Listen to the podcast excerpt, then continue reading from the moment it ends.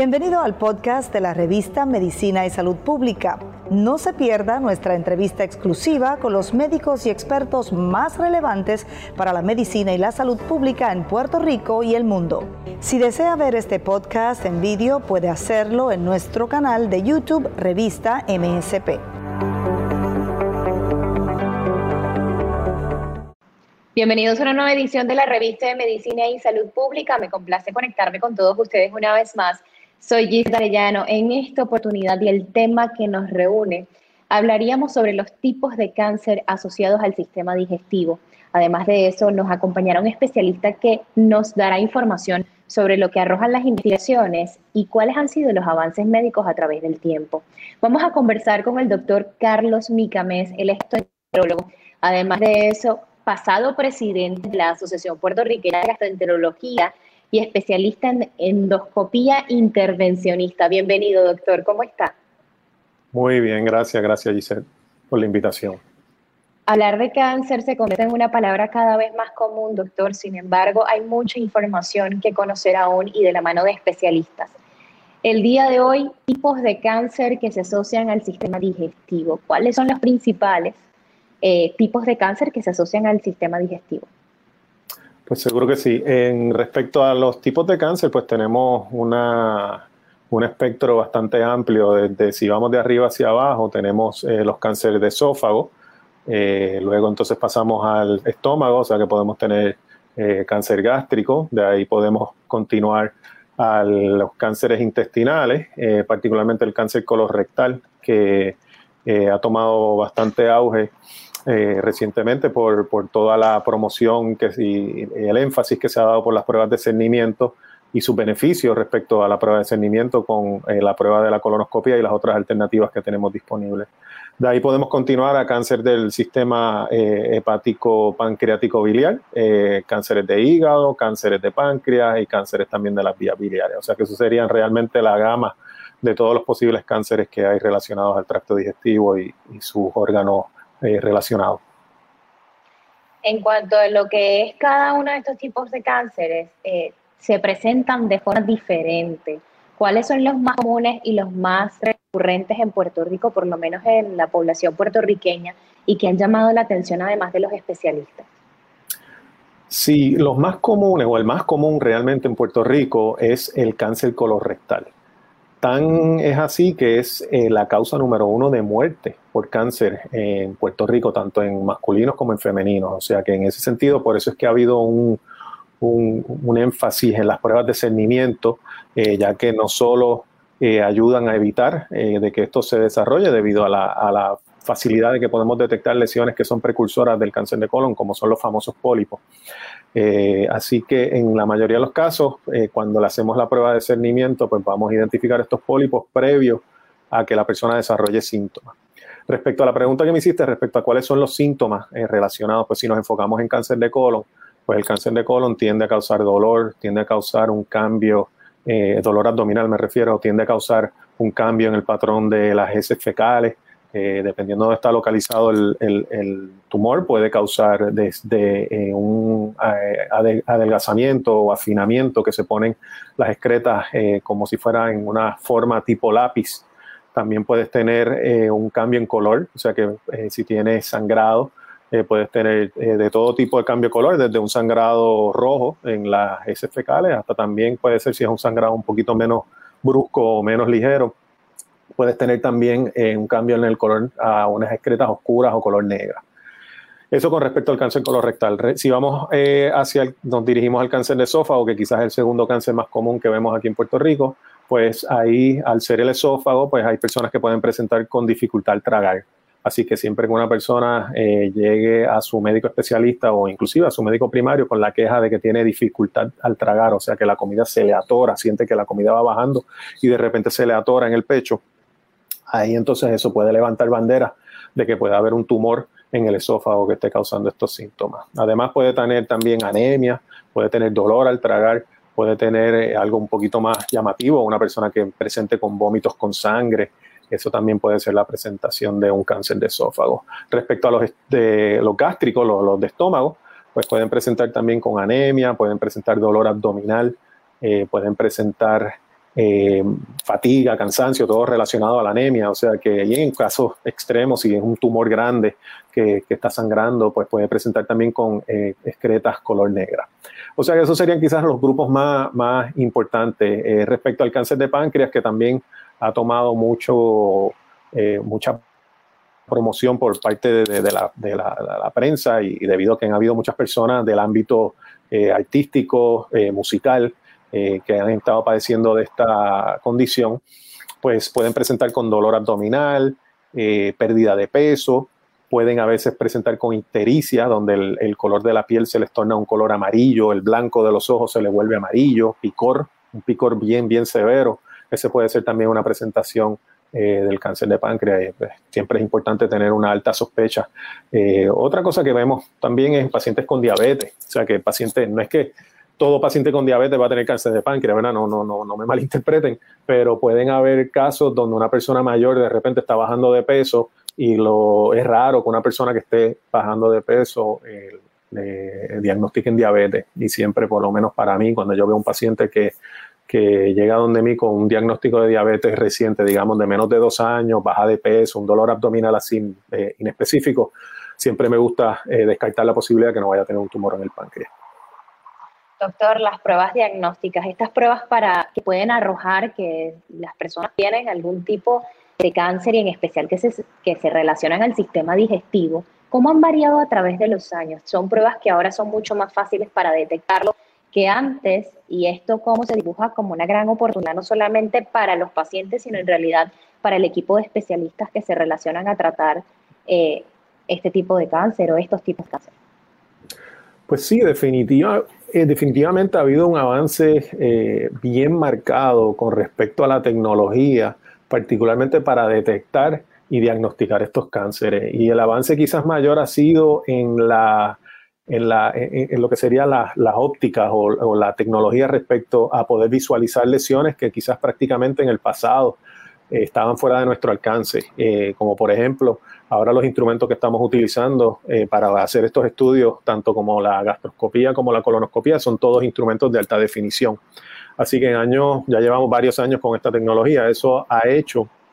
de que en muchas ocasiones podamos identificar lesiones que quizás previamente se nos hacía más difícil poder identificar debido a que no teníamos tanta resolución para identificar estas lesiones en, en etapas tan tempranas o, de tamaños tan pequeños.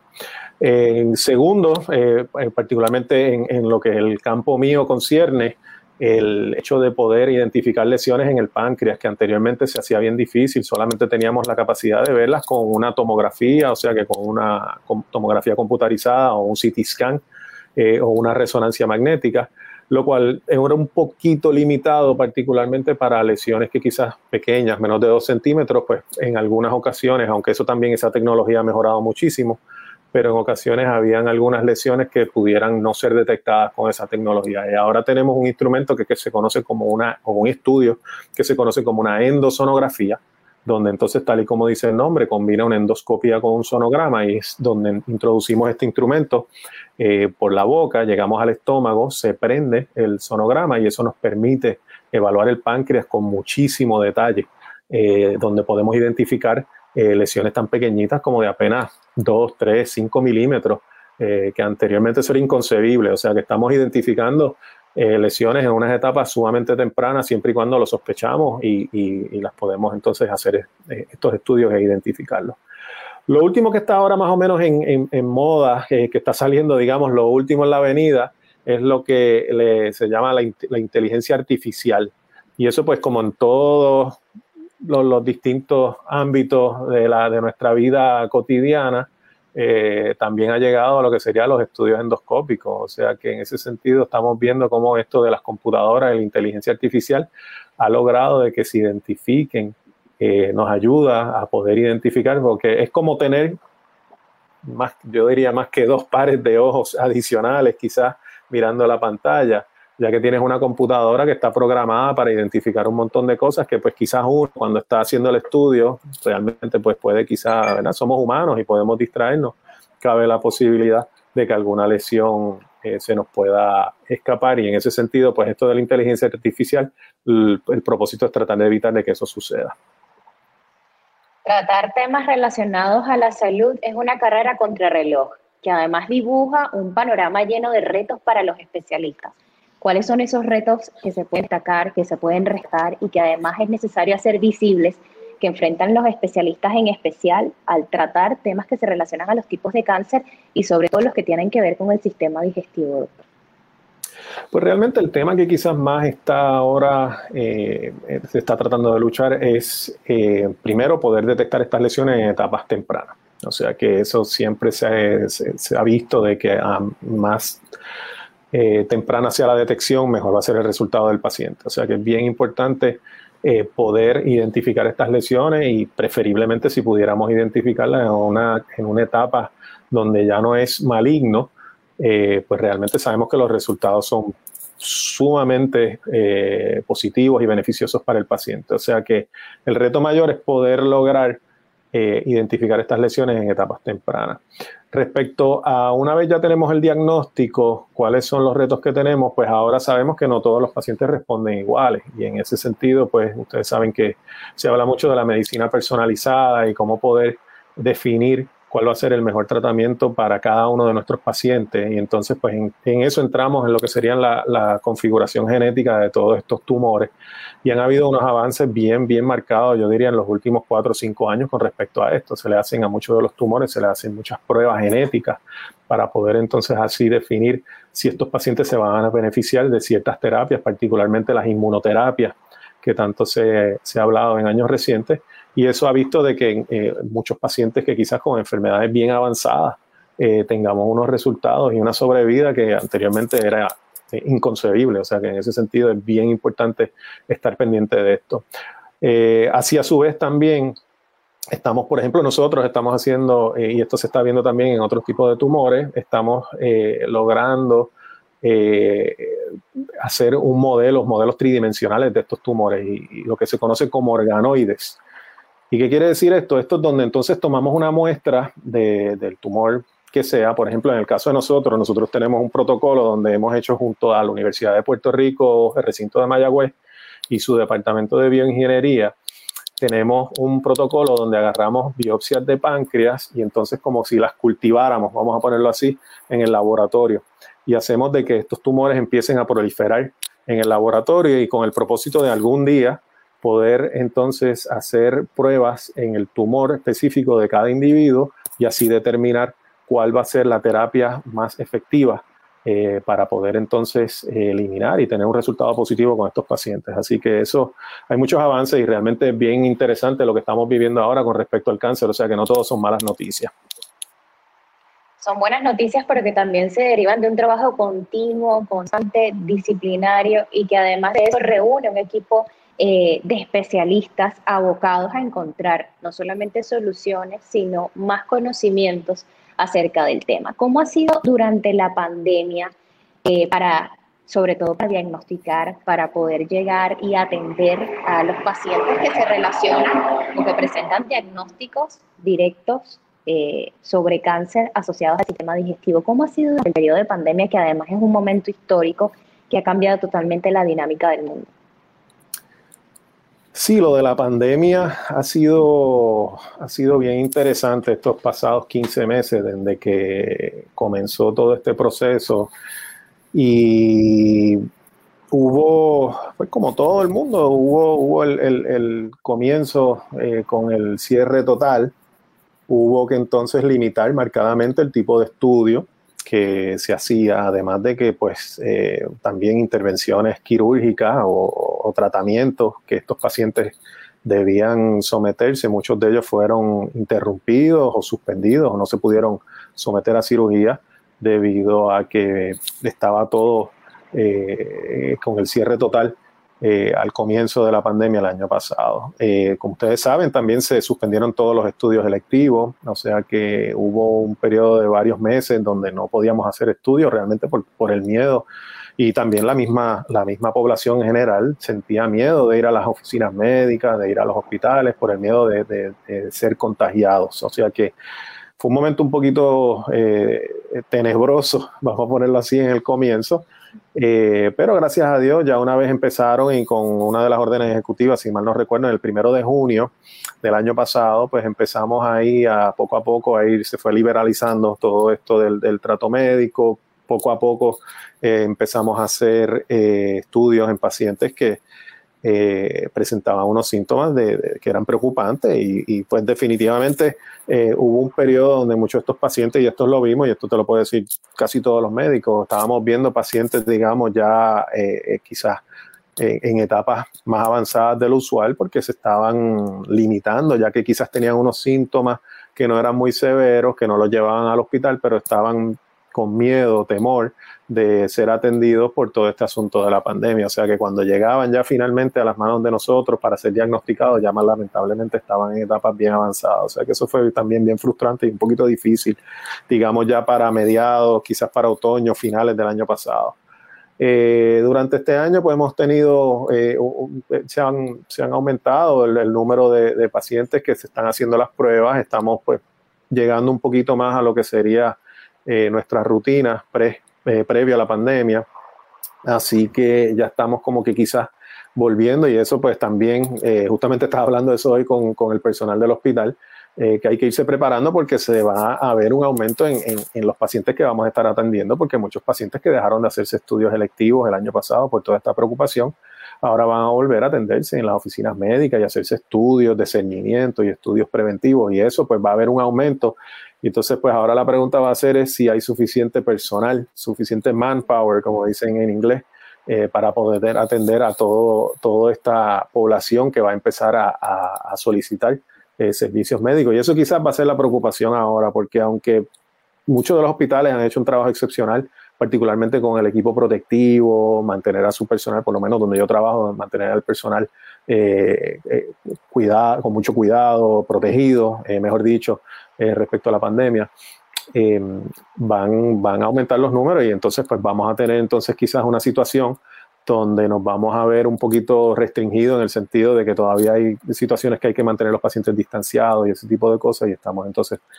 al día de hoy, como te digo, justamente al día de hoy, tan, tan reciente como hoy, estamos todavía buscando la manera de ajustarnos a todos los cambios que la pandemia ha introducido desde que todo esto eh, comenzó.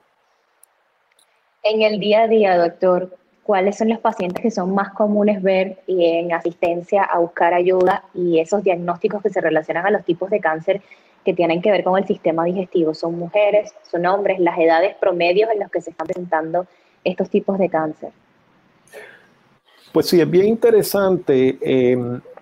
por lo menos mi práctica, mi, mi, visión, lo que yo veo es un poquito diferente quizás a la práctica de, muchos otros gastroenterólogos en la comunidad debido al tipo de estudio que yo hago, eh, particularmente estudios del páncreas, pues yo veo muchos pacientes dirigidos a, esa, a esas enfermedades y a esos tumores eh, localizados en el área del páncreas y vías biliares. O sea que en ese sentido yo veo pacientes con dolor, obstrucciones biliares, como mencioné previamente, eh, con ictericia, eh, obstrucción biliar, están amarillos, picores y todos esos síntomas que mencionábamos previamente. Sin embargo, se siguen viendo y siguen presentando pacientes con sangrado eh, en sus heces fecales, eh, dolor abdominal que puede ser indicativo de algún tumor en el estómago, en el colon, como les había mencionado también dificultad para tragar. y entonces, pues, respecto al género de los pacientes, pues realmente se está viendo, no te diría que hay una eh, predisposición o una, un predominio, mejor dicho, de, algún género, de sean mujeres o hombres, eh, respecto a, lo que estamos viendo. O sea que mucho de esto eh, se está viendo con relativa frecuencia, yo te diría, en ambos géneros y, no recuerdo que haya uno en particular que, que, esté predominando. En cuanto a las edades, doctor, en las que se relacionan o se pueden desarrollar estos tipos de cáncer. Sí, respecto a las edades, eh, interesantemente estamos viendo que hay un aumento y por eso, eh, no sé si probablemente lo vieron, recientemente hubo una disminución en la edad de cernimiento que se recomendaba para hacerse el estudio de la colonoscopía. Anteriormente se recomendaba comenzar a los 50 años eh, y entonces ahora la redujeron, por lo menos en Estados Unidos, a 45. Aquí en Puerto Rico ya llevamos varios años, desde el 2016 recomendando que se haga por lo menos la prueba inmunológica de sangre oculta en las heces fecales de, comenzando a los 40 años. Y todo esto surge de que aunque la mayoría de los pacientes con cáncer colorectal los estamos viendo en edad avanzada, o sea que sobre los 50, 60 o 70 años,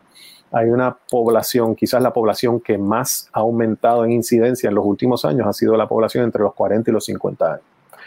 Entonces, pues eso ha sido eh, un tema de mucho estudio, eh, mucha preocupación ante la comunidad médica, no solo aquí local, sino también como internacional.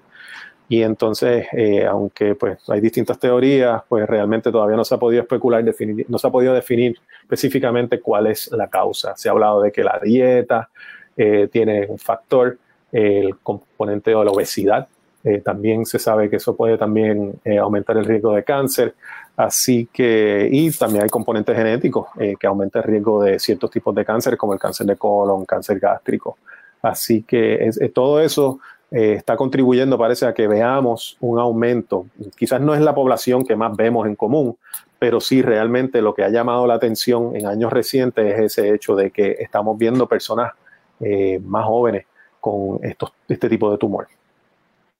antes de escuchar, y aún yo creo que sigue siendo así, escuchar la palabra cáncer eh, puede trastocar y mover el mundo de cualquier persona, en especial cuando se lo dicen y se lo, relacionan a un diagnóstico que viene en primera persona, una historia de vida que sabe que puede pasar por cambios muy profundos. Sin embargo, las pruebas, como usted bien menciona, esas pruebas que detectan a tiempo, que permiten descubrir si hay algo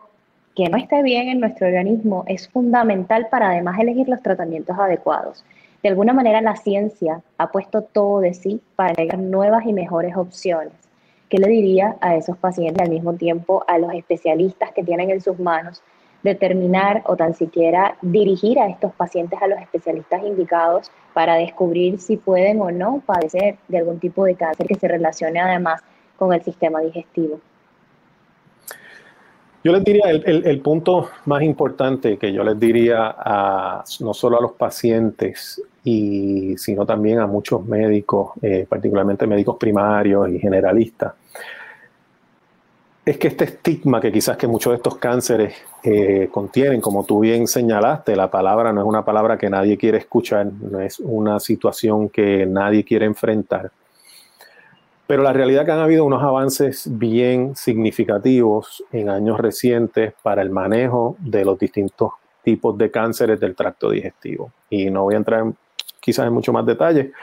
para no, no, estar aquí hablando eh, mucho tiempo más, pero lo importante es saber que existen opciones, existen opciones, existen alternativas, eh, alternativas muy efectivas eh, siempre yo le digo a los pacientes cuando hacemos la cita donde yo les doy el, muchas veces soy yo la persona que les doy el diagnóstico porque yo soy las pruebas que yo soy la persona que le hace las pruebas. Eh, muchas veces para calmar la ansiedad que esto les puede generar, siempre les menciono de que han habido unos avances marcados en respecto a la eficiencia o la eficacia o los resultados positivos de los tratamientos y segundo, han habido unos avances sumamente marcados con respecto al manejo de los efectos secundarios. Porque muchas personas lo primero que asumen o lo primero que se les viene a la mente cuando les dicen voy a, vas a comenzar un tratamiento con quimioterapia, por decirte un ejemplo, lo primero que les viene a la mente es que van a estar vomitando hasta las tripas, como dicen por ahí, que se les va a caer el pelo, que van a estar miserables, que no van a tener ningún tipo de calidad de vida. Y la realidad es que los medicamentos que tenemos al presente han,